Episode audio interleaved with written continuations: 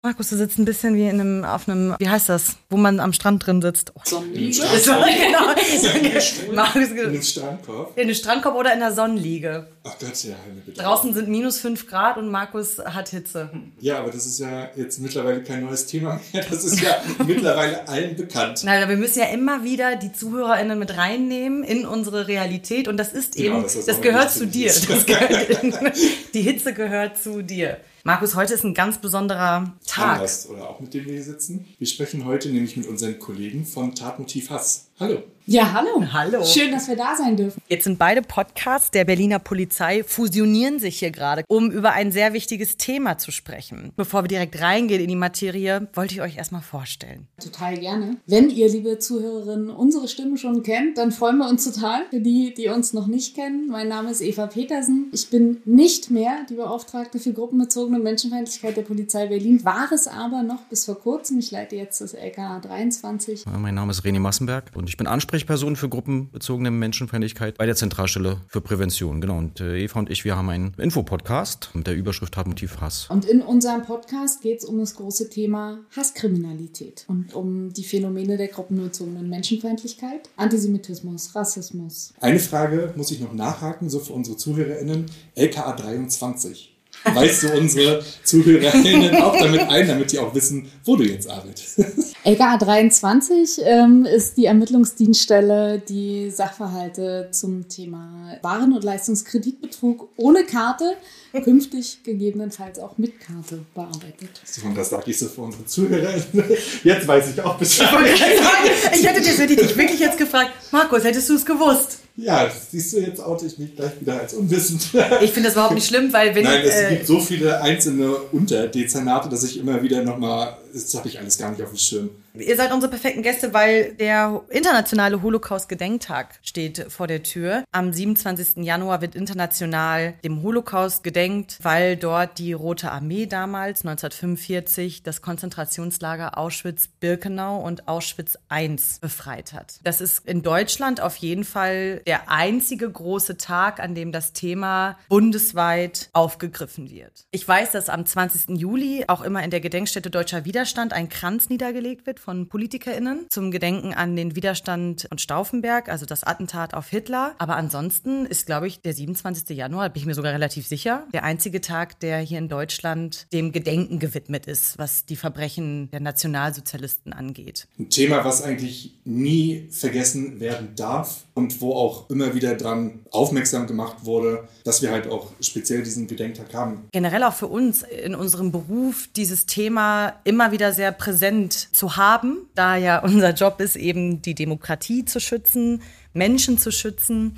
Und das ist vielleicht auch, da können wir jetzt in euren Podcast mal einsteigen, in euer Oberthema für euren Podcast. Na, erzählt doch einfach mal, was so, was sind eure Eindrücke? Womit habt ihr euch primär beschäftigt? Was sind die Themen, die gerade vor allen Dingen aktuell sind zum Thema Hasskriminalität? Vielleicht noch mal einen Schritt zurück, bevor ich die Frage gerne beantworte Ja. oder wir die Frage gerne beantworten. Ich sehe das genauso. Es ist unfassbar wichtig für uns als Polizistinnen und Polizisten, die wir in der Regel, keiner von uns im aktiven Dienst trägt eine Verantwortung für das, was damals passiert ist. Aber jeder einzelne von uns trägt die Verantwortung dafür, dass es genau nicht nochmal passieren darf, Ja. dass sich Polizei letzten Endes instrumentalisieren lässt für Gräueltaten. Das fing damals ganz, ganz wenig an. Es gab vom Polizeipräsidenten, vom damaligen, eine Herausgabe 76 Richtlinien zur Diskriminierung von Jüdinnen und Juden, wo es einfach erstmal ganz am Anfang nur darum ging, zu sagen, ladet sie unbedingt genau an ihren Feiertagen vor zu Vernehmungen, prüft ganz besonders, verzichtet niemals auf irgendeine Strafe, sondern macht die besonders hoch und so weiter. Also da ging es noch gar nicht 0,0 darum zu sagen, da sollen Juden erschossen werden oder irgendwas. Der Anfang war wirklich ganz, ganz klein und lag in dieser Diskriminierung.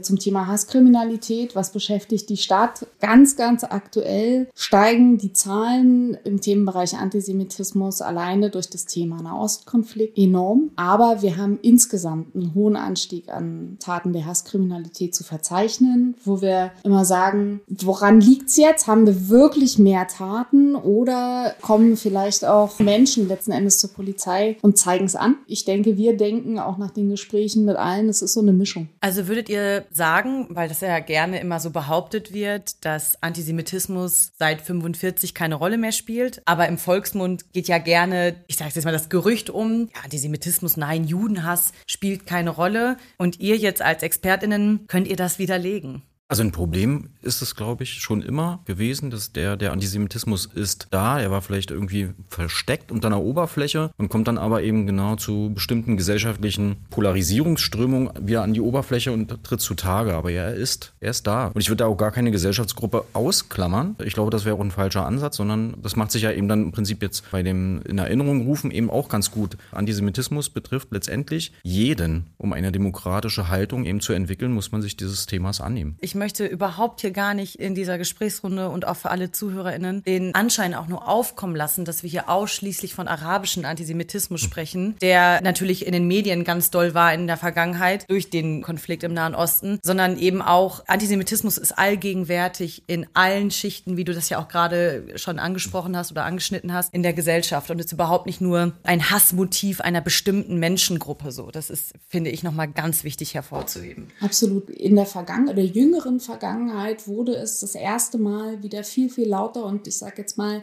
dieses blöde Wort salonfähiger im Corona-Kontext. Da, wo die Leute auf die Straße gegangen sind, da, wo Leute Unsicherheit verspüren in ihrem Leben durch bestimmte Umstände, versuchen sie sich Dinge zu erklären. Da kommt es dann ganz krass wieder zu irgendwelchen Verschwörungsmythen. Aus meiner Wahrnehmung heraus, dieses Thema Antisemitismus ist so krass erstmal wieder überhaupt in die Öffentlichkeit gekommen. Und das, was du sagst, natürlich ich das total wichtig, auch in diesem Nahostkonflikt-Thema. Auch die muslimische Community ist jetzt viel mehr wieder Ziel von Rassismus, in dem Fall dann natürlich antimuslimischen Rassismus, weil auch auf der Seite werden jetzt alle über einen Kamm geschert. Im Prinzip beobachtet man ja auch letztendlich, dass da gerne von der, wir haben uns den Antisemitismus jetzt importiert, ne, durch, also jetzt, na klar, von der, erstmal der Blick auf die muslimische Community vielleicht, aber auch generell auf Zugewanderte. Ne? Ja, das ist jetzt äh, durch die äh, starke Zuwanderung der letzten Jahre, äh, haben wir uns das reingeholt. Das mag sein, das kann man auch nicht, nicht in Abrede stellen. Und trotzdem war der Antisemitismus trotzdem schon unter uns. Der ist da. Ja, ja, klar. Der ist jetzt bloß,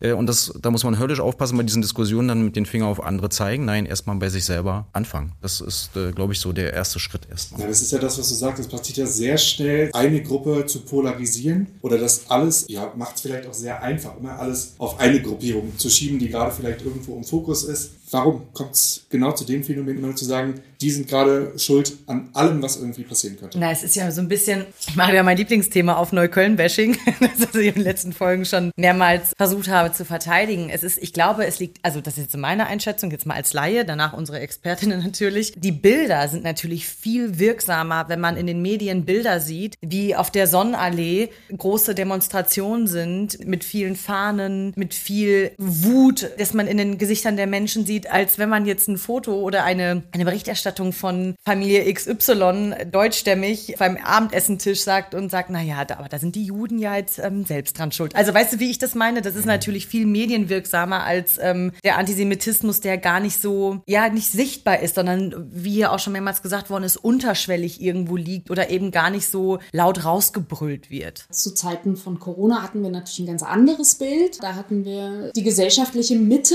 Das waren weiße deutsche Menschen mit Masken, wo dann eben übersetzt Fuck äh, Juden drauf stand. Oder, ja, oder die, die Davidsterne, die, die, die ne? Davidsterne ja. getragen haben. Mit geimpft drauf. Äh, und, und, genau, ungeimpft und Beziehungsweise so mal äh, zur Richtigstellung, Davidstern ist das Symbol, das ja. fürs Judentum steht und diese Menschen haben es gewagt, den Judenstern, den damals die Nationalsozialisten benutzt haben, um eben jüdische Menschen auf offener Straße zu kennzeichnen, dieses Symbol zu nehmen und dort ein Geimpftzeichen oder Ungeimpftzeichen reinzumachen. Also das hat nichts mit dem Davidstern zu tun, sondern das ist dann eben dieser historische, negativ behaftete Judenstern, wie er damals genannt worden ist. Ja, es gab es tatsächlich in verschiedenen Kombinationen, mhm. in Teilen mit dem Judenstern, in Teilen mit dem Davidstern. Also es gab, oh, aber ja, na klar, total wichtig, der Unterschied. Mhm. Ähm, das einfach nochmal aufzuklären. Nee, es ist ja immer relativ leicht, Symbole ja, zu, zu missbrauchen oder sich irgendwo, gerade wenn es in Gruppierungen hochkommt, die einfach mitzunutzen und ähm, ohne vielleicht den Hintergrund zu wissen, was ist es für ein Symbol gewesen, was steckt da für eine Bedeutung hinter. Deswegen vielleicht auch nochmal wichtig zu klären, aber warum? Also wieso ziehe ich mir jetzt irgendwas an so? Ist es für Leute vielleicht nur ein Accessoire gewesen oder eine Message so? Ich kann immer nicht verstehen, wieso dann Leute halt so, ja, Symbole missbrauchen oder wenn ich gar nicht weiß, was dahinter steht. Das ist immer ganz schwierig, finde ich. Natürlich. Also ich meine, so ein Thema, was ich vorhin schon mal meinte, so das primär ins äh, Bewusstsein zu rufen, das Stück deutsche Geschichte, was jedem auf der Welt immer im Kopf bleiben wird, wofür Deutsche immer ähm, zur Rechenschaft gezogen werden. Das muss einfach ein kollektives Bewusstsein, nicht nur bei PolizistInnen, sondern bei jedem deutschen Menschen da sein. Und das ist ja das, wo dieses große Schwert von Erinnerungskultur drüber steht. Und da geht es gar nicht nur darum, den jüdischen Opfern zu gedenken, sondern eben auch Menschen, die von sämtlicher rassistischer Verfolgung der Nationalsozialisten betroffen waren. Die Verfolgung homosexueller Männer vor allen Dingen. Nicht nur, also auch Frauen, aber vor allen Dingen homosexuelle Männer wurden in Konzentrationslager gesteckt und haben dort den rosa Winkel tragen müssen. Geistig beeinträchtigte Menschen, also das ist ja generell so ein Thema. Wir sprechen heute hier über Idioten. Zum Beispiel, das ist ein Schimpfwort in unserer deutschen Sprache. Das ist Nazisprache nach wie vor. Das sind Titulierungen, die damals die Nationalsozialisten benutzt haben, um Menschen, die eben einen geringeren Intelligenzquotienten hatten, damit abzustempeln. Es wurden über 300.000 geistig beeinträchtigte körperlich beeinträchtigte Menschen hingerichtet von den Nationalsozialisten. Sinti und Roma darf man überhaupt nicht vergessen. Und auch alle Menschen, die einfach das gewagt haben, gegen Hitler zu sein. Ja, ich glaube, da, es geht gar nicht nur darum, nur einer Opfergruppe zu gedenken, sondern eben kollektiv sich klar zu machen, dass wir eine Verantwortung haben. Und ich glaube, genau das ist nochmal das Besondere in unserem Beruf, den wir jetzt hier gerade, wir beide lernen, Markus, du und ich, und den unsere lieben KollegInnen von Tatmotiv fast jetzt seit sehr langer Zeit schon praktizieren, dass wir, wir schwören im Laufe unseres Berufslebens auf die Verfassung. Und diese Verfassung gibt es, weil eben diese sehr schlimmen Dinge passiert sind in diesem Land. Und die Polizei ja auch in den 30ern und 40er Jahren massiv daran beteiligt war, Deportation zu organisieren oder in ähm, besetzten Gebieten Massenerschießungen ja zu praktizieren. Und auch da ist ja heute, das ist immer so dieses Jahr, da verstecken sich gerne Menschen hinter und das ist auch mittlerweile ein Mythos, der ja schon mehrfach historisch belegt worden ist, zu sagen, man musste Befehle ausführen. Nein, man musste nicht als Polizeibeamte, das waren damals damals nur Männer, deswegen gender ich hier nicht an dieser Stelle. Man musste das nicht tun. Man konnte sich dem auch entziehen. Und das waren Entscheidungen, die getroffen worden sind. Also ohne den Polizeiapparat ging es damals nicht, diese ganzen Verbrechen zu organisieren und durchzuführen. Ganz genau. Also das ist, darf man auch nicht vergessen. Wir sitzen jetzt als Polizistinnen hier sozusagen und diese Rolle der Polizei eben äh, bei der Verfolgung von den Bevölkerungsgruppen, die du ja gerade auch beschrieben hast, die ist bedeutend gewesen. Das ging ja am Anfang vor allem mit Erfassung los, ne? Wie wenn ich dann, sage ich mal, diesen, diesen Plan durchsetze, muss ich ja wissen, wo, an welchen Stellen finde ich diese Bevölkerungsgruppe, die ich verfolgen will. Das ist jetzt natürlich ein bisschen äh, merkwürdig ausgedrückt, aber bei der Erfassung hat die Polizei eine ganz entscheidende Rolle gespielt und hat diese Datenbestände zur Verfügung gestellt. Und ich wage auch einfach mal zu behaupten, dass vielen auch klar war, äh, wofür diese Datenbestände auch gedacht sind. Diese ganz entscheidende Rolle und Zulieferungsrolle der Polizistin damals ja, muss äh, auch im Kopf jedes Polizisten und jeder Polizistin heutzutage auch sein. Das gehört zu einer demokratischen Grundhaltung dazu. Das ist auch das, was wir ja eingangs schon gesagt haben mit diesem Verantwortungsbewusstsein. Das muss da sein. Das ist, muss jeder mitbringen und das braucht man auch gar nicht wegdiskutieren. Und dafür ist ein internationaler Holocaust-Gedenktag eben auch genau der richtige Zeitpunkt, auch mal genau sich das ins Bewusstsein zu rufen. Findet ihr denn, dass, und das ist eine sehr provokante Frage, aber ich frage mich das oft, findet ihr, dass das den Verbrechen der Nationalsozialisten und der Gedenkkultur, die wir hier in Deutschland haben, gerecht wird? Dieser eine Tag, der ja gar nicht wirklich für die Öffentlichkeit zuständig ist. Also wenn man dagegen jetzt mal den Yom HaShoah nimmt in Israel, der jährlich stattfindet, der verschiebt sich immer ein bisschen, da der hebräische Kalender sich immer ein bisschen verschiebt. Der ist nicht dem Kalender, den wir hier benutzen, gleich. Der ist meistens im April rum, der Yom HaShoah. Und das ist ein für alle ZuhörerInnen, das ist der Gedenktag in Israel, der den Opfern des Holocaust oder beziehungsweise der Shoah, in Israel sagt man Shoah, die Übersetzung ist die große Katastrophe, ihm den Opfern gedenkt. Und da steht das Land um 11 Uhr für zwei Minuten komplett still. Die Sirenen heulen durchs ganze Land, der Verkehr kommt zum Stillstand, das Leben kommt zum Stillstand und man gedenkt kollektiv den Opfern. Und das ist ganz schön, das kann man sich bei YouTube oder irgendwo mal angucken. Das ist sehr beeindruckend, wie dann im laufenden Verkehr auf den Autobahnen die Autos wirklich alle kurz bevor die Sirenen losheulen, äh, an den Rand fahren und alle aussteigen und wirklich Stille ist und keine Bewegung mehr in dem Land ist. Dann habe ich mich mal gefragt, wieso gedenkt das Land der Opfer kollektiv positiv, aber das Land der TäterInnen macht das in einem sehr geschlossenen, überschaubaren Rahmen. Also das findet dann meistens, diese Zeremonie findet hier in Deutschland im Bundestag ganz groß statt, im Parlament mit PolitikerInnen, sofern da noch überlebende Personen sind, mit einer Rede von einem Überlebenden oder einer Überlebenden statt. Und das ist aber so eine kleine Zeremonie, die gar nicht so wirklich für die Öffentlichkeit zugänglich ist. Und wie seht ihr das? Wie steht ihr dazu? Ich glaube, wir sind in Deutschland, aber auch insbesondere in Berlin in den letzten Jahren einen anderen Weg gegangen, den ich eigentlich auch wirklich sehr, sehr schön finde. Wir haben jüdisches Leben in Berlin im positiven Sinne sichtbar gemacht. Es gibt die jüdischen Kulturtage. Wir hatten dieses riesigen Festivitäten, 1100 Jahre jüdisches Leben in Deutschland. Wir hatten wirklich jetzt auch bis zum 7. Oktober jetzt wirklich sehr positive Darstellung jüdischen Lebens in Deutschland. Und ich finde, das ist ein genauso schöner Weg und eigentlich ein, ein, Weg, von dem ich glaube, dass man damit viel mehr Menschen abholt, als dass man Menschen, bei denen der Eindruck immer mehr entsteht, was habe ich damit noch zu tun? Mhm.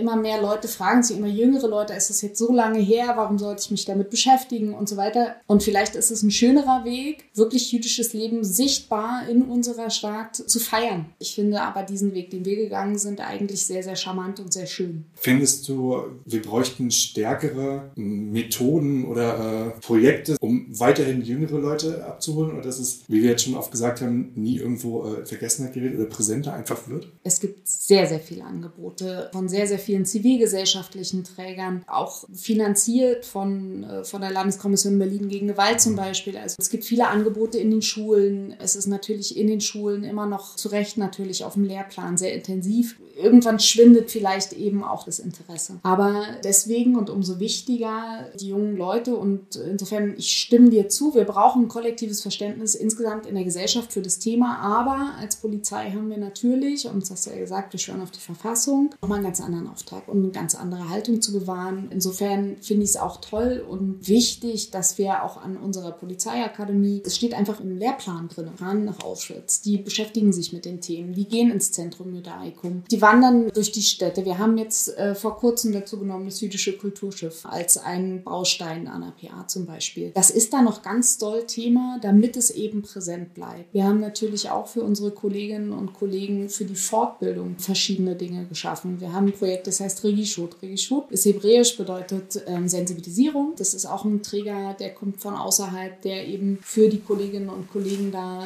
dieses Thema immer wieder aufmacht und hm. in der Fortbildung. Also zum anderen gibt es natürlich auch immer wieder äh, bestimmte Fortbildungsveranstaltungen, wo es dann schon auch nochmal darum geht, verschiedene andere, jetzt mal losgelöst vom Antisemitismus, ja auch um Rassismus, um Sexismus und so weiter. Ich würde da mal ganz kurz nur aufgreifen, diese Fortbildungsangebote, die, da würde ich mir an der einen oder anderen Stelle ein bisschen mehr äh, Nachdruck wünschen, dass äh, solche Dinge verpflichtender werden. Also Dankeschön, teilweise ist es verpflichtend ja. für Führungskräfte oder eben für Auszubildende. Teilweise ist das aber eben dann an mancher Stelle, ich will jetzt nicht äh, zu kritisch klingen, aber der Nachdruck fehlt mir an der einen oder anderen Stelle. Kolleginnen und Kollegen eben dann mal zu ihrem Glück gezwungen werden, in Anführungsstrichen, politische Bildung auch zu genießen. Auch wenn man vielleicht schon 20 Jahre dabei ist und dann einfach sagt, naja, ich kenne das doch alles. Nein, man kann gar nicht alles kennen und das kann ich mit Fug und Recht behaupten, weil ich mich ja seit drei Jahren eben in diesem Bereich einarbeite und ich lerne eben auch noch jeden Tag dazu. Das ist ja genauso wie Sprache sich verändert, verändert sich auch die Sensibilisierung für Diskriminierung stetig, weil eben immer mehr Menschen, Gott sei Dank, aufstehen und sich äußern und eben sagen, hey, nein, so geht's nicht und ich möchte gehört werden, ich möchte gesehen werden. Und das ist es genau, weil ich immer wieder höre, naja, man weiß ja gar nicht mehr, was man sagen soll und sagen darf. Ja, dann holt euch die Sicherheit durch Fortbildung. Die Angebote gibt es, zieht sie euch ran, meldet Bedarfe an und äh, holt die euch in die Dienstbereiche. Es dauert vielleicht dann mal zwei, drei Monate, bis es umgesetzt wird, aber geht aktiv vor. Und was unsere Behörde auch in der Hinsicht in Sachen Sichtbarkeit leistet, aber wir haben wir auch in unserer Dienststelle einen Kalender der Vielfalt entwickelt, der als Jahresübersichtskalender veröffentlicht wird und dort werden eben auch regelmäßig wiederkehrende Termine wie der Holocaust-Gedenktag, aber auch andere. Yom HaShoah ist dabei. Den kann man sich ausdrucken, den kann man auch ja sich digital anschauen im Intranet. Geht es dann nur um Gedenktage, die den Nationalsozialismus, also das jüdische Leben im Nationalsozialismus, weil wir haben ja auch den 17.05. zum Beispiel. Also da wird alles so einmal aufgegriffen, was so Diversität und korrekt, genau. Also alle Phänomene, cool. also auf der Basis auch unseres sozialwissenschaftlichen Ansatzes sozusagen der gruppenbezogenen Menschenfeindlichkeit, zu ja. der alle ja ganz viele Phänomene gehören, decken wir mit diesem Kalender der Vielfalt wirklich dann eben diese diversen Themen ab. LSBTIQ, Antisemitismus, antimuslimischer ja, Rassismus, antischwarzer Rassismus äh, und letztendlich sind dort auch eben auch zur Vervollständigung äh, letztendlich unsere christlichen Feiertage enthalten. Antiziganismus, also auch die wichtige Termine für die Sinti- und Roma-Community, die, die oft so ein bisschen am Rande erwähnt werden, ja, und äh, im Prinzip jetzt auch kämpfen müssen, dass sie auch mal ein bisschen stärker betrachtet werden, weil sie letztendlich bei dem Regime der Nationalsozialisten mindestens genauso gelitten. Die haben übrigens, äh, hat die Community der Sinti und Roma auch einen eigenen Begriff, äh, so wie das jüdische Volk mit der Shoah, den Poraimos, mhm. äh, also auch, das ist so eine ähnliche Übersetzung wie, groß, wie Katastrophe. Ja. Das ist im Prinzip auch letztendlich so eine Sache, ja, mal ins Bewusstsein rufen, da wird man auf jeden Fall nicht dümmer. Wir haben zwei Module, die sich mit den äh, Verbrechen der Nationalsozialisten oder beziehungsweise auch mit der Geschichte der Polizei zur Zeit des Nationalsozialismus beschäftigen. Das ist einmal Zeitgeschichte, Nationalsozialismus und einmal Polizeigeschichte. Beiden Modulen geht es um ähm, Polizei und deutsche Geschichte. Deswegen nochmal eigentlich gut, dass es an der PA existiert. Was haben wir an der HWR, außer diese Vertiefung, die wir irgendwo wählen können? Gar nicht, um das nochmal in Präsenz zu rufen, was jetzt so fachtechnisch. Na, wir haben trotzdem ein, zwei Seminare, die aber dann eben nur Tagesseminare leider, wie ich persönlich finde, sind, genau. die sich mit also Antidiskriminierung beschäftigen. Und jetzt habe ich gesehen auf dem Seminarplan, dass wir eben auch einen Tag haben für die Sensibilisierung der queeren Community. Genau, das haben wir jetzt am Ende des vierten Semesters. Ja, aber das sind immer nur, das nervt mich auch. Das sind immer nur Ein-Tagesseminare und dann sitze ich dafür Tatortfotos drei Tage, dann ja, in, der, in der PA und denke mir so, ja, okay, habe ich verstanden. Genau, und das dass ist da die Gewichtung vielleicht nochmal ein bisschen geguckt wird oder schwierig ist, dass gerade bei so sensiblen Themen, ja, die mal kurz irgendwie in den Raum gelegt werden, um alle mal kurz zu informieren. Ja, vor allen Dingen gerade und jetzt müssen wir jetzt, werden vielleicht mal unserem Podcast-Namen ein bisschen gerecht, gerade unter dem Aspekt, dass uns PolizistInnen natürlich gerne rechte Tendenzen unterstellt werden, dass es gerne ich meine, wir sehen es in den sozialen Medien ganz viel, dass wir als Rassistenschweine betitelt werden. Man kann es ja auch einfach so sagen, dass wir in der Polizei, und wir reden jetzt nicht nur von der Polizei Berlin, sondern dass eine Polizeibehörde Probleme mit rechten Tendenzen hat, das ist Fakt. So, da brauchen wir nicht so zu tun, als hätten wir keine Menschen mit rechter Gesinnung in unseren Reihen. Aber auch hier muss man sagen, die gibt's überall. So, das ist auch immer einfach zu sagen, hier äh, alle PolizistInnen sind rechts. So, das ist natürlich auch völliger Blödsinn. Es fällt natürlich dann leider immer nur eher auf, wenn es dann in den Medien landet, gerne auch ein, kontextlos, dass diese Angebote eben viel mehr im Fokus stehen sollten. Und was du jetzt auch gerade gesagt hast, ich wusste das auch nicht, dass wir so viele Angebote in der Behörde haben. Es wäre ja mal schön, wenn uns das immer wieder mitgegeben wird. Und wenn ich habe das schon mal jemandem erzählt, dass als ich gehört habe, am ersten Tag in der HWR, dass wir Grund- und Menschenrechte haben als Fach, habe ich ja gedacht, ich habe mein Herz aufgehört, gedacht, super, jetzt sitze ich hier und diskutiere über Grund- und Menschenrechte und lerne was über unsere Verfassung und das wird ganz großartig. Ja genau, Schranken, Schranken. Ich, ich erinnere mich dunkel an ja, die Schranken. So, ne? Schranken, Schranken. Ja, Schranken schon waren, kam die Fragezeichen, als noch die Schranken, Schranken. Ja, und genau, da, da, dieser Begriff holte mich ganz schnell auf den Boden der Tatsachen. Und als es dann hieß, ja, Prüfungsschema und äh, du musst jetzt hier prüfen, wo der Grundrechtseingriff ist, und ich war nur so, oh Gott, ich wollte doch nur über die Wichtigkeit dieser Themen oder unseres Grundgesetzes diskutieren und hatte mich so gefreut. Ja, das meine ich. Und mir fehlt das sehr in der Ausbildung, dass wir viel mehr uns damit beschäftigen. Und da ist der mittlere Dienst mal wieder im Vorteil, weil es ja eben auch wichtig für die Praxis ist. Wenn man dann hört, dass die das Privileg haben, organisiert nach Auschwitz zu fahren, dass das eben dort wahrscheinlich viel öfter Thema ist und auch das Thema Gedenken viel öfter Thema ist, als bei uns dann an der HWR, wenn wir uns dann ja mit wissenschaftlichen Arbeiten oder IT-Kursen beschäftigen müssen, um ja. zu gucken, wie ich eine Excel-Tabelle erstelle. Also sorry, ja, kann man doch, kann man doch bitte einfach mal so sagen. Ja, es wären auf jeden Fall ein paar Stunden, die man anders investieren könnte. Aber du hast eben nochmal einen ganz äh, spannenden Punkt angesprochen, wegen den sozialen Medien. Ihr vor allem auch mal das Gefühl, so als Experten, es ist vieles heutzutage ja einfacher, aber gerade soziale Medien und die Begünstigung für ähm, Antisemitismus oder Diskriminierung, wie ist da so eure Erfahrung oder extreme Situationen, die vielleicht auch mal weitergegeben werden könnten? Also das Thema Hass im Netz ist ein Riesenthema. Um jetzt vielleicht einmal ganz kurz genau auf unseren Podcast zu kommen. Es bietet sich gerade an. Auch eine Folge, nämlich Folge 4, genau nur diesem einen Thema gewidmet. Mhm. Da passiert unfassbar viel. Eigentlich kann man dem fast gar nicht Herr werden. Ne? Das begünstigt alles. Die Anonymität begünstigt sehr, sehr viel. Und selbst die Menschen, die nicht ähm, anonym, tatsächlich anonym sind, sondern weil sie mal ausnahmsweise mit ihrem Klarnamen irgendwie unterwegs sind, die machen sich da gar nichts draus. Sie schreiben es trotzdem so, wie es ihnen gerade in den Sinn kommt. Das ist ein Riesenproblem. Mal unabhängig von äh, tausenden Kommentaren, die es möglich machen. Da haben wir sehr, sehr intensiv drüber gesprochen. Zum einen natürlich mit einem Kollegen vom LKA 53, die bearbeiten ja, Hasskriminalität, sind aus diesem Kommissariat zuständig auch für Antisemitismus, nämlich die Frage, wie gehen wir als Polizei eigentlich mit dieser Menge an, an Straftaten um. Aber auch mit einer Expertin, Josephine Ballon von äh, Hate Aid, äh, eine zivilgesellschaftliche Organisation, die sich genau um das Thema Hass im Netz kümmert. Und ich kann nur Werbung machen, sich mal diese Folge anzuhören. Aber noch mal ganz kurz zurück zu dem, was du vorher gesagt hast zum Thema Polizisten sind alle Rassisten und so. Darüber haben wir auch eine einzelne Folge gemacht. Das ist die letzte Folge. Aber die letzte Folge dreht sich genau um dieses Thema. Wo bewegen wir uns eigentlich? Wie kommt es eigentlich? Eigentlich, dass auch an unseren Reihen Dinge passieren, die wirklich hässlich sind. Und ich glaube, da haben wir äh, sehr interessante ja, Erkenntnisse gewonnen. Zum einen durch ähm, Christiane Hove, die Leiterin der Berliner Polizeistudie, mit der wir gesprochen haben, aber zum anderen auch mit der Diplompsychologin ähm, Christine Gerlach, die bei uns in der Polizei arbeitet, bei der Beratungsstelle für Konfliktmanagement.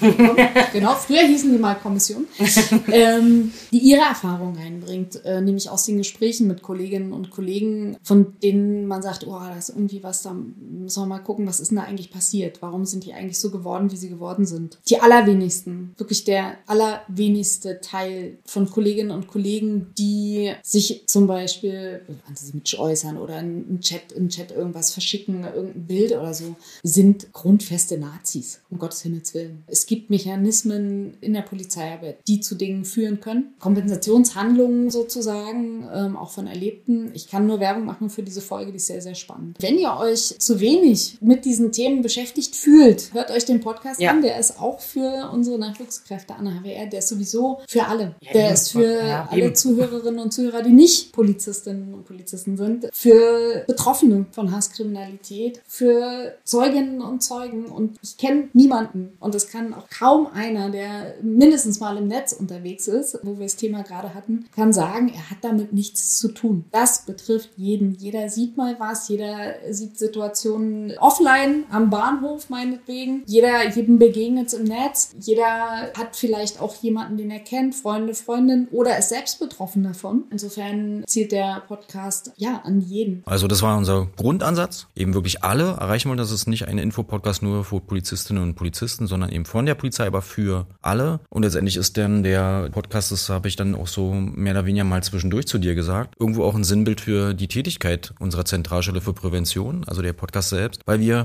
eben die Expertinnen und Experten reingeholt haben. Es geht bei dem Podcast gar nicht um die Polizei oder um uns, sondern wir bieten sozusagen die Bühne für unsere Gäste, die auch wichtige Botschaften, genauso wie wir, äh, ja, an die Bevölkerung draußen haben. Und dann eben auch, ja, hab Mut, auch in Sachen Zivilcourage war auch eine großartige Folge, Folge 7, einer meiner Lieblingsfolgen, in denen dann eben auch ganz praktisch erklärt wird von zwei Expertinnen, ja, was kann ich denn aber in so, in so einer Situation wirklich tun? Was ist denn da jetzt in einer, jetzt werde ich Zeuge, beobachte etwas und da wird jemand angegriffen wegen seiner Hautfarbe oder wegen seiner vermeintlichen Herkunft. Aber was kann ich denn jetzt wirklich konkret tun? Diese Hinweise, diese Botschaften äh, sind da überall drin. Die Folgen muss man sich nicht der Reihe nach anhören. Die kann man sich einfach mal rausgreifen nach Interesse. Ich kann das einfach nur empfehlen. Natürlich haben die eine gewisse Länge und ohne ziemlich äh, viele Inhalte, aber letztendlich einmal angefangen, glaube ich, bringt das eine ganze Menge. Aber wenn du jetzt gerade sagst, was kann ich tun, bevor ich jetzt, wenn jetzt diese Folge jemand hört, was ist eure Empfehlung? Weil du vorhin gerade so schönes Beispiel aus der Geschichte gegeben hast. Es fängt alles sehr schleichend an und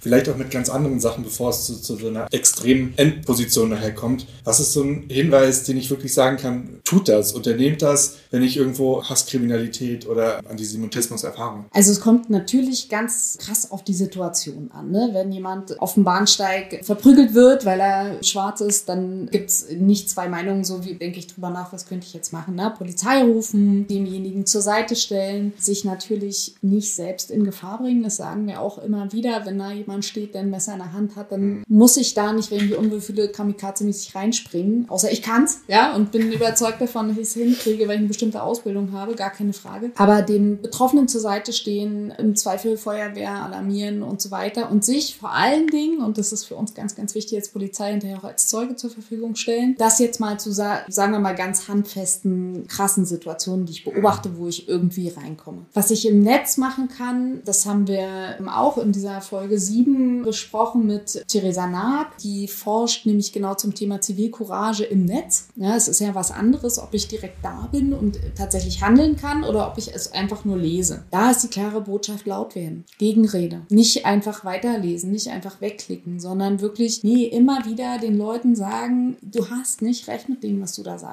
Weil der Effekt ist, wenn keiner was sagt und alle ruhig bleiben, fühlen die sich natürlich total im Recht. Das darf nicht passieren und dann geht es natürlich über Melden und so weiter. Die größere Schwierigkeit oder die größte Schwierigkeit besteht wahrscheinlich darin, wenn wir so zum Beispiel in Zeiten von Covid nehmen wir mal, Menschen haben, die im eigenen Umfeld auf einmal, wo ich merke, oh Gott, krass, der driftet gerade ab, der verliert sich in so Verschwörungstheorien, ähm, auf einmal sagt er Sachen, das hat er ja noch nie gesagt, auf einmal sind, was weiß ich, die Juden an allem schuld. Wie gehe ich damit um? Ne, das ist so ein ziemlich krasses Thema eine ganze Zeit lang gewesen. Wie kann man denn da reagieren? Da gibt es letztendlich aber auch Anlaufstellen, äh, auch für jedwede Phänomene müsste man dann einfach mal im, im Internet auch gezielt nachsuchen, googeln. Ist in der Regel auch telefonisch oder vielleicht auch mit Online-Beratung möglich. Ich würde jetzt mal den Bogen nochmal schlagen, weil wir ja hier äh, vier Dienstkräfte der Polizei Berlin äh, sitzen haben. Natürlich auch wieder zum Thema kommen, ja, jetzt äh, gibt es vielleicht in der Kollegenschaft, ja, Oh, da, besagtes, da warte ich nur drauf.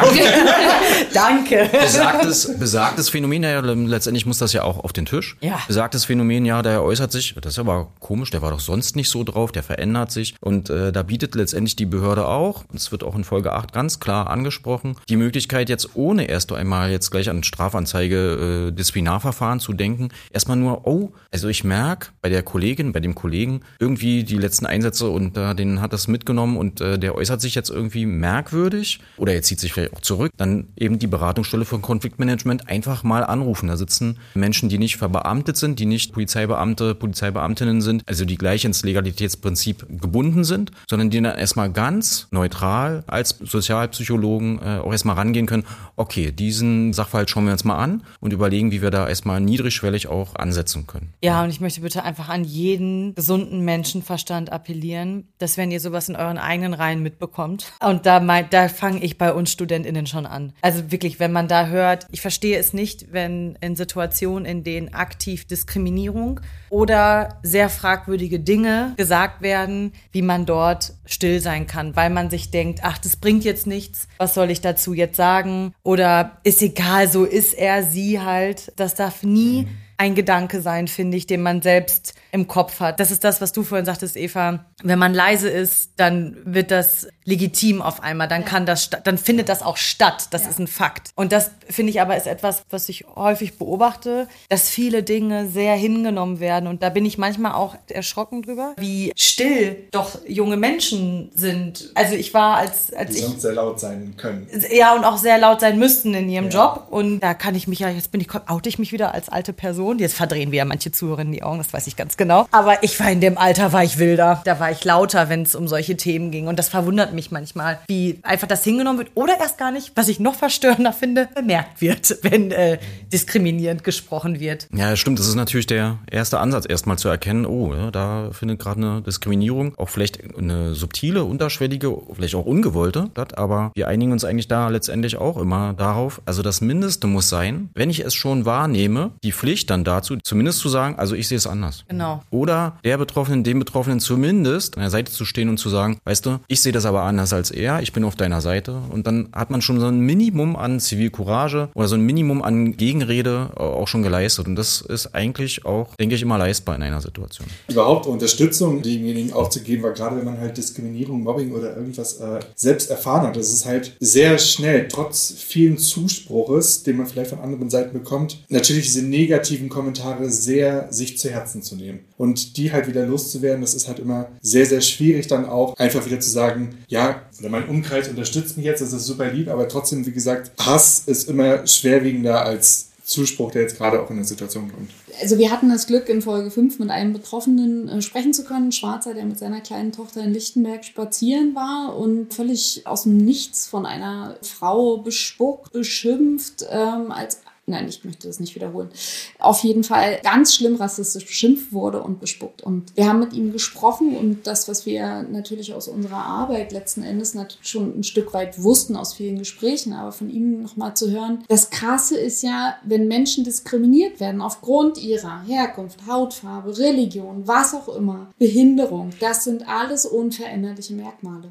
Das heißt, die können sich niemals entscheiden, sich anders zu verhalten, damit ihnen das nicht mehr passiert. Die können sich niemals entscheiden, einen anderen, was weiß ich, einen anderen Weg zu gehen, damit sie auf dem Weg, wo es ihnen passiert ist, nicht mehr langlaufen. Keine Ahnung, können sie einen anderen Weg gehen, da passiert es ihnen aber vielleicht genauso. Und diese krasse Zufälligkeit, das macht, das belastet unfassbar. Es ist ja so, er ist da jetzt langgelaufen mit seiner Tochter. Es hätte aber auch jeder andere Schwarze dort langlaufen können. Ob mit Kind, ohne Kind, mhm. zu zweit Zeit, alleine, wie auch immer. Wahrscheinlich in dem Fall hätte auch ein schwules Pärchen vorbeilaufen können. Oder was weiß ich, die wären genauso beschimpft worden und bespuckt. Und das ist das Krasse, die Zufälligkeit. Du kannst nichts dafür, weil du ein unveränderliches Merkmal hast. Es ist nie berechenbar und ich kann es auch wirklich nicht beeinflussen durch mein Verhalten. Was soll ich machen? Klar, könnte ich mich, wenn ich denn wollte, entscheiden, aber es wäre höchst dramatisch, als schwules Paar nicht Hand in Hand zu laufen. Darüber müssen wir gar nicht sprechen. Das ist genau dieser Punkt. Das ist das, was wir überhaupt nicht wollen wollen und andere können es eben gar nicht beeinflussen. Was soll er machen? Er kann, er ist schwarz, Punkt. Und da die Unterstützung, das ist eigentlich das, was du eben gesagt hast. Na klar ist es toll zu wissen, ich habe eine Community, die unterstützt mich. In dem Fall war es auch so, dass er sich bei der Polizei Berlin sehr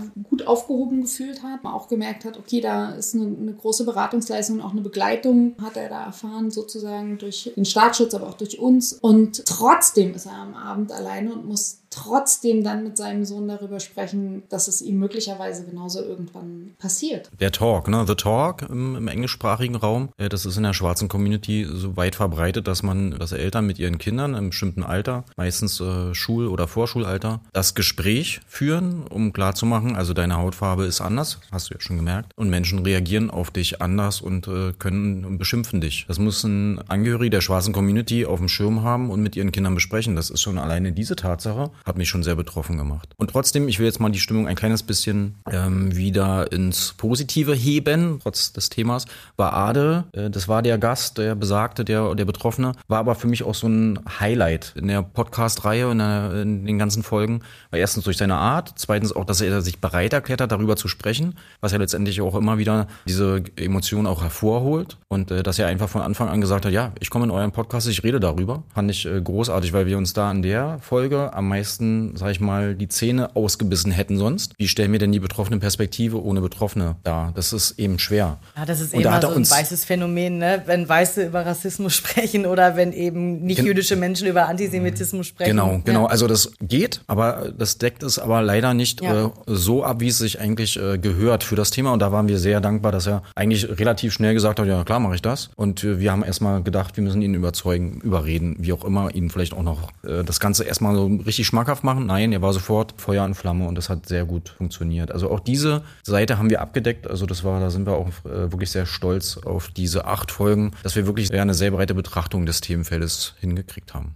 Aber es ist traurig, dass einfach immer solche kleinen Momente, weißt du, du willst einfach klar irgendwo hingehen, nichts ahnen und dann passiert halt irgendwas, dass es halt so mit sich schlägt, dass du dir immer danach auch Sorgen machen musst oder noch den Kopf machen musst, dich jetzt an dein Kind noch wieder weiterzugeben, um dir diese Situation zu erklären. Das ist also ja, aber es ist das Daily Business von so vielen so, ja. Menschen jeden Tag. Es ist das Daily Business der queeren Community, von Transmenschen, die ihre Transition noch nicht ganz durch haben zum Beispiel und die dann vermeintlich wegen ihres Äußeren trotzdem dem falschen Geschlecht zugeordnet werden. Es ist, mhm. wenn Eva sagte vorhin, zwei homosexuelle Männer Händchen halten, durch die Gegend laufen und Angst haben müssen, bespuckt zu werden irgendwo oder als, was auch, ich will, hier gar keine, wie auch du, ja, keine Schimpfwörter sagen. Ja, es ist halt schade, dass man nicht einfach äh, man selbst sein kann, weil es immer wieder Leute gibt, die genau diese, diese Grenze überschreiten. Vor allem Personen, die nicht mal das Gegenüber kennen. In dem Sinne, es sind so wildfremde Menschen und man erlaubt sich jetzt irgendwie ein Urteil über eine andere Person. Absolut und greift die Person genau eben dafür Ja. auch an. Und das ist ja übrigens auch nochmal so diese, dieses Spezielle, was Hasskriminalität mit sich bringt. Es ist auch jedes Mal eine Botschaft an alle. Ne? Also es ist jedes Mal, wenn ein Schwarzer angegriffen wird, weil er schwarz ist, eine Botschaft an alle Schwarzen. Oder ein jüdischer Mensch beleidigt wird, ist es eine Botschaft an alle Jüdinnen und Juden. Und, und, und. Das kannst du ja weiterspinnen. Das ist eigentlich das, warum es so, ja, diesen Botschaftscharakter hat und warum es deswegen zum Glück ja zumindest im deutschen Strafrecht auch im besonderen Strafmaß bemessen werden kann. Das ist so ein bisschen das Problem. In den USA gibt es Hate Crime Laws. Die haben wir hier in Deutschland nicht. Wir haben hier eine Beleidigung nach dem StGB und dann ganz am Ende kann der Richter im Grunde genommen entscheiden, okay, ist das jetzt ein antisemitisches Motiv gewesen, dann kann ich da die Strafe höher setzen. Das wird auch gemacht. Wie viel am Ende wissen wir nicht. Aber,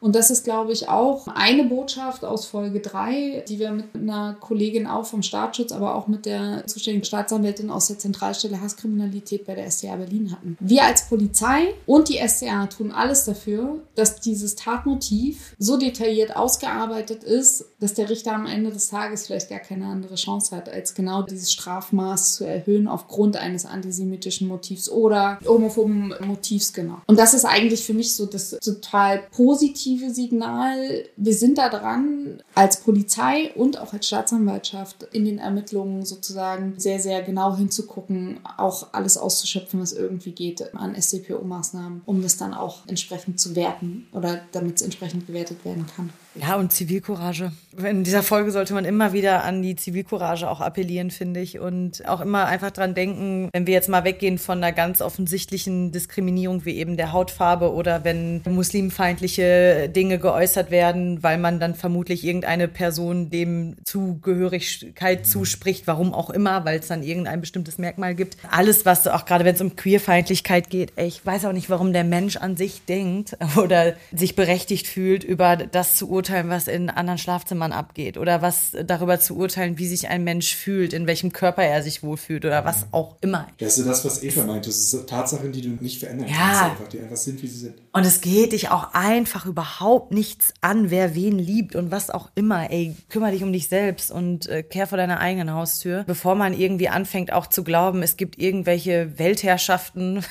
oder was weiß ich oder irgendwelche Puppenspieler.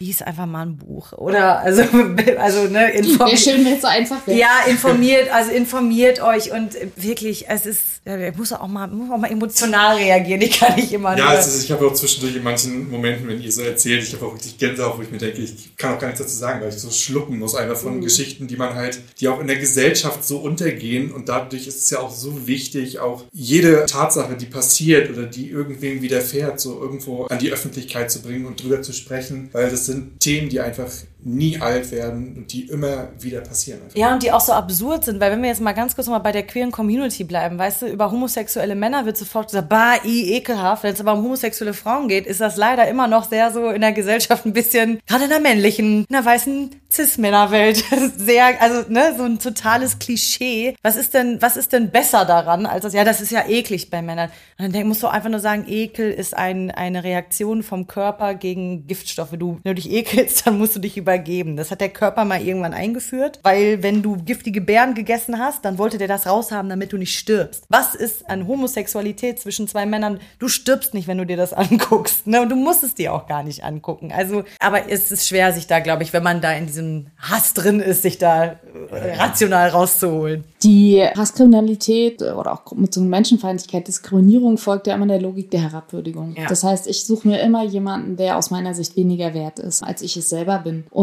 da vielleicht auch gleich nochmal der Hinweis auf eine interessante Folge, nämlich äh, wo die Täterperspektive. Super, ne? Also Leute, hört euch einfach den ganzen Podcast an. Hört sie euch an.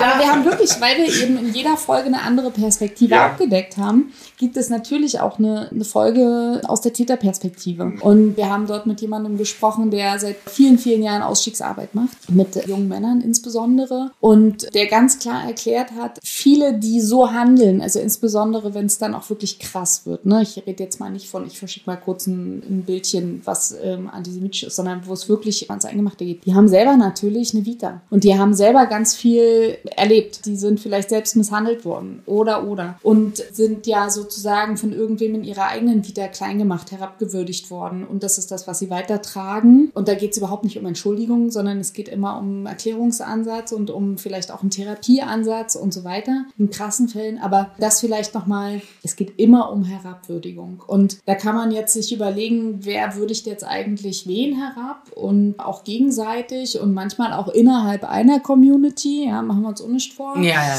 Wir haben äh, das Thema Obdachlosigkeit zum Beispiel überhaupt noch gar nicht angesprochen. Mhm. Auch wohnungslose, obdachlose Menschen können Betroffene von Hasskriminalität sein. Das ein klassischer Fall ist, äh, jemand liegt irgendwo und schläft und irgendwer anders läuft vorbei und zündet ihn an. Also dafür gibt es einfach so nicht, also da gibt es gar kein, es ist so absurd. absurd einfach, ja. Und aber natürlich gibt es auch innerhalb der obdachlosen Community bestimmte Abstufungen. Da ist dann vielleicht ein ausländischer Obdachloser, wird dann auch herabgewürdigt, ne? Ja, oder, oder, eine Frau, oder, eine obdachlose Frau, ne? Frau oder ja. auch Transpersonen, die obdachlos sind, haben es, glaube ich, am allerschlimmsten in ja. unserer Gesellschaft. Das wollte ich nur einmal sagen. Das ist die Logik, die dahinter steht, ist eine Herabwürdigung, um mich selbst natürlich anzuheben. Und ich wer das nötig hat. Ja, das so.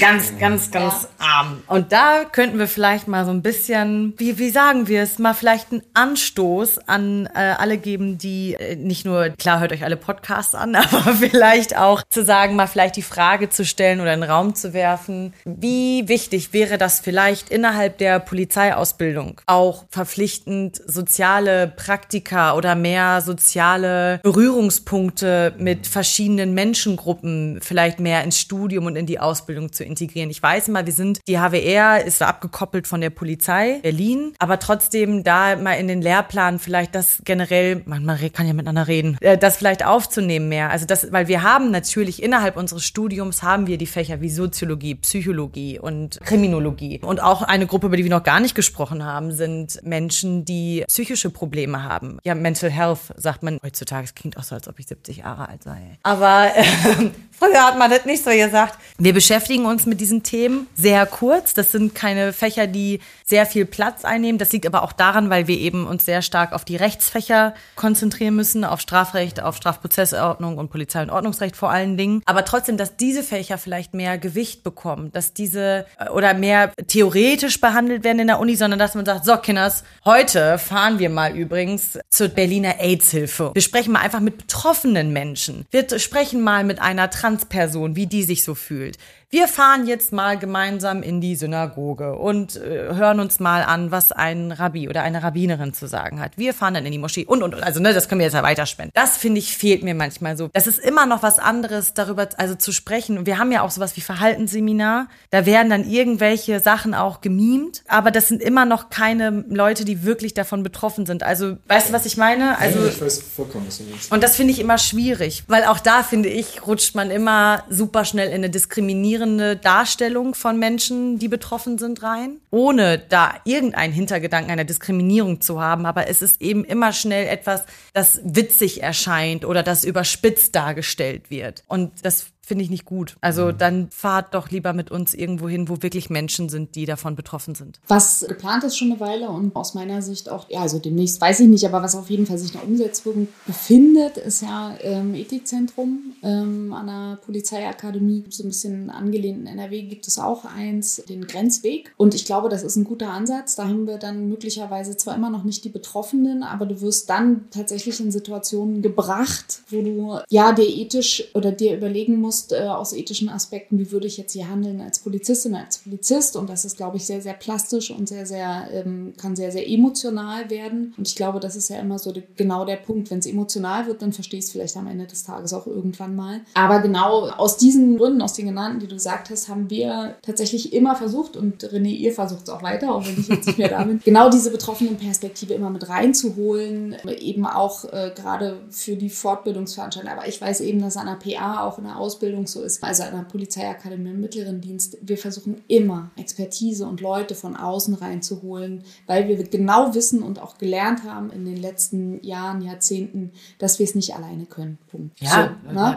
und ist ja auch nichts Schlimmes. Also wir müssen Nee, uns ja auch genau. nicht als die Allwissenden immer darstellen. Nein, nein, ne? aber, achso, und das wollte ich vielleicht noch einmal ganz kurz sagen, weil dieses, ähm, wo legen wir die Schwer, den Schwerpunkt in der Ausbildung? Ne? Das ist natürlich auch total schwierig, ob jetzt an der PA oder an der HWR oder auch in der Fortbildung. Polizistinnen und Polizisten müssen Allrounder sein. Klar. Ne? Die müssen schießen lernen, die müssen, und jetzt rede ich nochmal, vielleicht nochmal ein bisschen intensiver über das Thema Fortbildung, weil René, du dir vorhin gewünscht hast, das müsste viel mehr verpflichtend sein für alle. Wäre toll, aber wir haben schon eine Menge verpflichtende Fortbildungen. Wir müssen auch irgendwann arbeiten und es ist immer, es ist schon ziemlich krass, überhaupt zu gucken, wo kann ich jetzt einen, einen Termin auf dem Schießstand einbinden in meine Arbeit oder wo kann ich mal, was weiß ich, was für eine Fortbildung einbinden.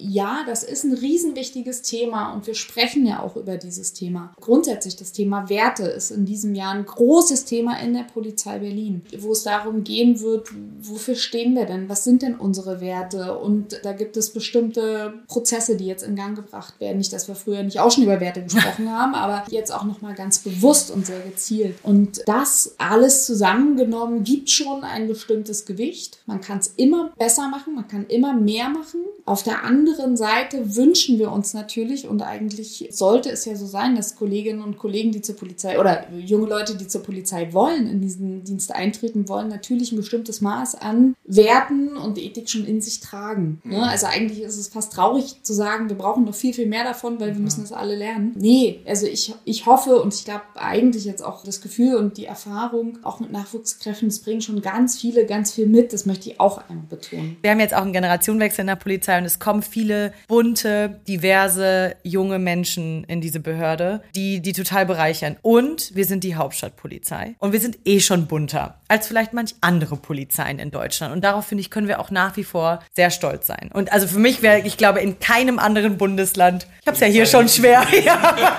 ich glaube, in keinem anderen Bundesland könnte ich das machen. Und deswegen bin ich auch, ähm, das, das kommt für mich nur in Frage, das hier zu machen. Und es ist auch gut so, dass ich hier bin. Was man auch noch mal sagen muss, weil wir vier sprechen hier jetzt alle gerade sehr geklärt und es macht vielleicht den Eindruck für die ZuhörerInnen, dass wir so sehr abgeklärt und wir sind ja gar nicht so und uns, uns passiert das gar nicht. Jeder Mensch von uns hat in irgendwelchen Bereichen ein Schubladendenken. Wir dürfen alle hier nicht von, also ein Mensch, der von sich behauptet, nicht rassistisch zu denken oder mal diskriminierend zu denken, der lügt. Ende der Durchsage. Der lügt und das stimmt nicht, weil wir alle schon mal Dinge gesagt haben, die nicht richtig sind, Dinge gedacht haben, die nicht richtig sind. Also Oder wenn man vielleicht auch einfach salopp dahergesagt so, haben. genau, ne? ohne nachgedacht zu haben. Oder eben auch, weil wir es vielleicht wirklich, weil wir dann wütend sind und dann eben einfach irgendwas sagen, was in dem, in dem Kontext, in dem wir hier gerade gesprochen haben, definitiv diskriminierend gewesen wäre. So, und das möchte ich auch nochmal ganz klar betonen. Wir sind nicht päpstlicher als der Papst, Leute. Ganz ehrlich. Ganz genau.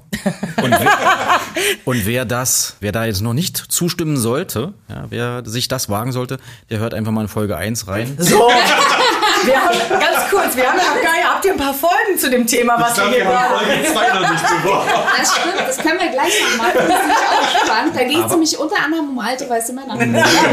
Jetzt Folge 1 nur mal, äh, die möglichst bis zum Ende hören. Da hat der Professor Dr. Mark Köster eine Übung parat. Und spätestens da, denke ich, wird dem einen oder anderen bewusst, Mensch, stimmt, die Schubladen habe ich auch. Jeder hat die. Oh mein Gott, ich bin. Nee, das darf ich nicht sagen. ich würde jetzt sagen, ich bin manchmal ganz Ja, ist, wir hatten in der menschenverachtend. Uni auch mal einen, einen Test gemacht. Ich glaube, das war sogar in dem Polizei-Akademie-Seminar, wo was wir letztes Semester hatten. Wir hatten ganz viele ähm, ja, Statements auf dem Ah, ich äh, weiß, Boden welches du meinst, liegen ja. gehabt und sollten mal einordnen, ob das rassistisch äh, ist oder nicht. Das war auf jeden Fall äh, ein Tag, der von LKA Preff Siehst du. ja, verantwortet wurde. Ja, das ist. 100%. Kommt mir bekannt vor. Da habe ich richtig meine. Da So, habe ich und meine da hatte ich teilweise auch so bei manchen also. Aussagen ist es ja deswegen, man kann äh, nicht mit dem Stein zuerst werden. Und da habe ich meine KollegInnen so genervt, weil ich dann, ich war ja vorher im ich sozialen. waren auch alle genervt. Ja, ich habe ja im sozialen Bereich vorher gearbeitet. Ich habe dann auf einmal solche Wörter in den Raum geschmissen wie, das ist positiver Rassismus. Und alle waren nur so, äh, was ist denn jetzt los? Und ich so, naja, zu sagen, alle Farbigen oder alle Schwarzen können gut tanzen, das ist positiver Rassismus. Und dann war also, was, was, was erzählst du denn hier und bla. Und also ich, ich mache wirklich niemanden, das, das wäre jetzt richtig assi von mir, zu sagen, man muss den Begriff positiven Rassismus kennen. Das liegt einfach daran, dass das in meinem Werdegang davor Thema war und ja. zu meinem Job gehörte. Aber das ist halt so geil, ne? Weil das machen wir, glaube ich, alle richtig gerne. Positiver Rassismus, Leuten gute Attribute zu sprechen aufgrund ihrer irgendwelcher Merkmale. Mhm. Aber das ist doch ein wunderbares Beispiel. Ähm, diese Veranstaltung heißt Werte und Haltung.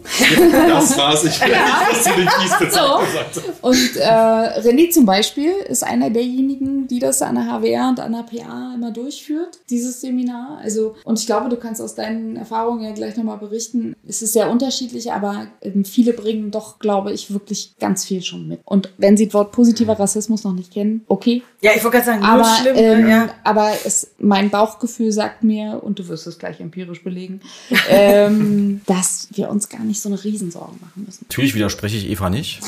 ich beleg das jetzt, nee, beleg das jetzt. Aber das ist, das ist wirklich auch genau die Aussage, die, ähm, also wir sind da so ein Moderatoren oder Lehrkraftteam sozusagen, also mehrere, und wir wechseln uns da so ein bisschen ab, damit es ähm, auf mehrere Schultern verteilt ist und unsere äh, Erfahrungen sind eigentlich mehr oder weniger äh, auch immer deckungsgleich. Ja, also die äh, jungen Nachwuchskräfte bringen an der Stelle teilweise sehr viel wirklich schon mit und trotzdem kann man natürlich auch immer noch mal einen draufsetzen und sagen, ja, und im Übrigen, warum ist denn das so wichtig eigentlich für den Polizeiberuf? Ja, wieso? Na, was denn? Ja, dass man sich diese Dinge auch bewahrt. Das ist das Entscheidende. Also wenn ich dann schon die Sachen mitbringe, wenn ich schon viele Sachen berücksichtige und das beste Beispiel ist ja dieser positive Rassismus. Ja, naja, jetzt muss man ja auch nicht gleich übertreiben. Nein, aber das, ist, man kann immer noch äh, besser und noch sensibler an der Stelle sein, ohne äh, in Unsicherheiten zu verfallen, sondern einfach nur, ah, habe ich so noch gar nicht betrachtet, aber hast recht, äh, und sich diese Dinge aber bewahren. Das ist das Entscheidende, das gebe ich dann auch immer gerne mit. Leute, ähm, äh, schon sehr gut, lief prima, ihr habt es mir leicht gemacht, aber bewahrt euch das, was eine Herausforderung ist im Dienstalltag. Das werdet ihr, ich will euch ja keine Angst machen, aber das ist eben dann ein stressigen Alltag,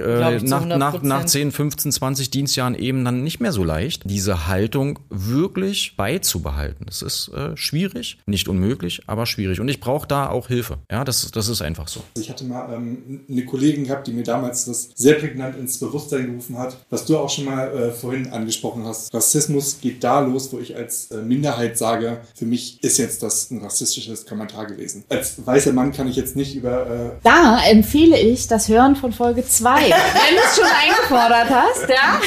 Wir haben jetzt die ganze Staffel. Ja. Wir haben die ganze Staffel durch. Da sprechen wir mit äh, Professor Professor Dr. Andreas Zick ist der Nachfolger von ähm, Heidmeier. Die haben dieses Konstrukt oder Heidmeier hat dieses Konstrukt der gruppenbezogenen Menschenfeindlichkeit sozusagen erschaffen. Andreas Zick führt das weiter. Da geht es ganz genau darum, welche Gruppen sind denn drin? Ja, welche sind nicht drin? Ist das was Statisches? Nee, ist es nicht. Natürlich wandelt sich das auch. Es ist super, super spannend, weil wir nämlich genau an diesen Punkt gekommen sind, irgendwann zu sagen, ja, es kann es denn sein, dass die alten weißen Männer irgendwann auch mal so eine diskriminierte Gruppe sind? Und ja, ich möchte jetzt die Antwort Grund. nicht spoilern. ja, ja. Aber ich glaube, am Ende habe ich gesagt, ich glaube, wir brauchen dann jetzt auch einen Beauftragten für alte Weiße ja, aber ist ja wahrscheinlich ja. so, ne? Also das ist auch nochmal sehr, sehr spannend. Zweitens ist natürlich auch die Herausforderung mhm. für jeden Einzelnen quasi immer up-to-date zu sein und zu wissen, ah, okay, warte mal, das, da ist zum einen jetzt auch eine diskriminierte Gruppe und für uns als Polizei natürlich nochmal wichtig, ah, dann ist es jetzt auch eine Gruppe, die zum Beispiel betroffen sein kann von Hasskriminalität. Also es ändert sich jetzt ja auch nicht jeden, jedes Jahr oder so, aber natürlich ist es im Fluss und in der Bewegung. Genau, was du damit sagst, so, wo fängt's an? Und wenn ich einen Kommentar gegen, also von jemandem bekomme, Name, der sagt, ey, das war jetzt ein rassistisches Kommentar oder irgendwas oder ein diskriminierendes Kommentar, was du mir gesagt hast, sag bitte nicht, nein, was nicht. Also nehmt das bitte irgendwo auch ernst, wenn euer Gegenüber das euch so widerspiegelt, dass er damit jetzt persönlich angegriffen wurde. Also ich sage mal ganz gern, auch in Sachen Sexismus eben, ja, äh, ja. da mache ich mit einem anderen Kollegen ein Fortbildungsmodul zu, dass man vor diesem Begriff Rassismus, Sexismus, vor diesen ganzen Ismen einfach die Angst verliert, darüber zu sprechen. Also man, na klar hat man in bestimmten Situationen, wenn man konfrontiert wird damit, ey, das war gerade rassistisch, da hat man erstmal diese Ablehnungshaltung, ja, was willst du jetzt von mir? Das habe ich gar nicht so so gemeint, gar nicht gewollt und nee, das war es nicht, sondern erstmal die erste Reaktion wäre jetzt mal, mal zu hinterfragen, okay, warum empfindest du das jetzt so? Also das ist immer ein Aushandlungsprozess und na klar verschieben sich Grenzen und auch in bestimmten Situationen sind die Grenzen sensibler zu stecken und in manchen Situationen kann man da auch über bestimmte Sachen mal hinweggehen und trotzdem kann man aber hinterher sagen, du, aber da müssen wir nachher nochmal drüber sprechen, weil Einsatzsituationen, sage ich mal nur, äh, wenn es schnell gehen muss und so weiter und im Übrigen Äh, das fand ich vorhin nicht so großartig, müssen wir noch auswerten. Das ist dann Größe, das ist aber letztendlich auch eine, das kann man auch letztendlich von jedem äh, mündigen Polizeibeamten, von jeder mündigen Polizeibeamtin auch erwarten, dass das passiert. Und da möchte ich wirklich nochmal auch, dieser möchte appellieren an alle Nachwuchskräfte und vor allen Dingen an die weiblichen Nachwuchskräfte appellieren. Habt überhaupt keine Angst zu sagen, nee, das finde ich jetzt nicht gut das ist jetzt irgendwie, das geht hier zu weit. Wenn ihr das Gefühl habt, dass da gerade irgendeine Diskriminierung Richtung Sexismus vor allen Dingen geht, sprecht das an, weil das ist leider, haben wir beobachtet auch schon, Markus, dass man Angst hat dann vor Vorgesetzten, dass man Angst hat, dann da, kann ich das jetzt machen? Werde ich ernst, werde ich ernst genommen? Was passiert hier? Macht es, macht es, macht es, macht es, weil das ist das alte Thema, was wir jetzt schon hunderttausendmal hier angesprochen haben. Wenn es nicht gemacht wird, dann kommen diese Personen, die das machen, egal ob das Sexismus ist, ob das Rassismus ist, ob das Antisemitismus ist, dann kommen diese Personen immer wieder damit durch. Und es ist völlig egal, wie alt diese Personen sind, die das sagen, weil, weil es dann heißt, ja, das ist ja ein alter Mensch und bla, das ist scheißegal, wie alt der ja, ist. Aber sie denken auch immer, sie kommen damit. Ja, genau, sie kommen ja auch die ganze Zeit damit durch, weil keiner was sagt. Und wenn ihr das Gefühl Gefühl habt, das verläuft im Sand, okay, wäre richtig, richtig scheiße, kann ich von unserem Vorgesetzten jetzt zum Beispiel nicht behaupten, aber sagt es, damit ihr mit einem ruhigen Gewissen für euch sagen könnt, ich habe das gemeldet, ich bin dagegen vorgegangen, weil es wird gehört, es wird auf jeden Fall gehört, es wird nicht unter den Tisch gekehrt und das ist wichtig, deswegen.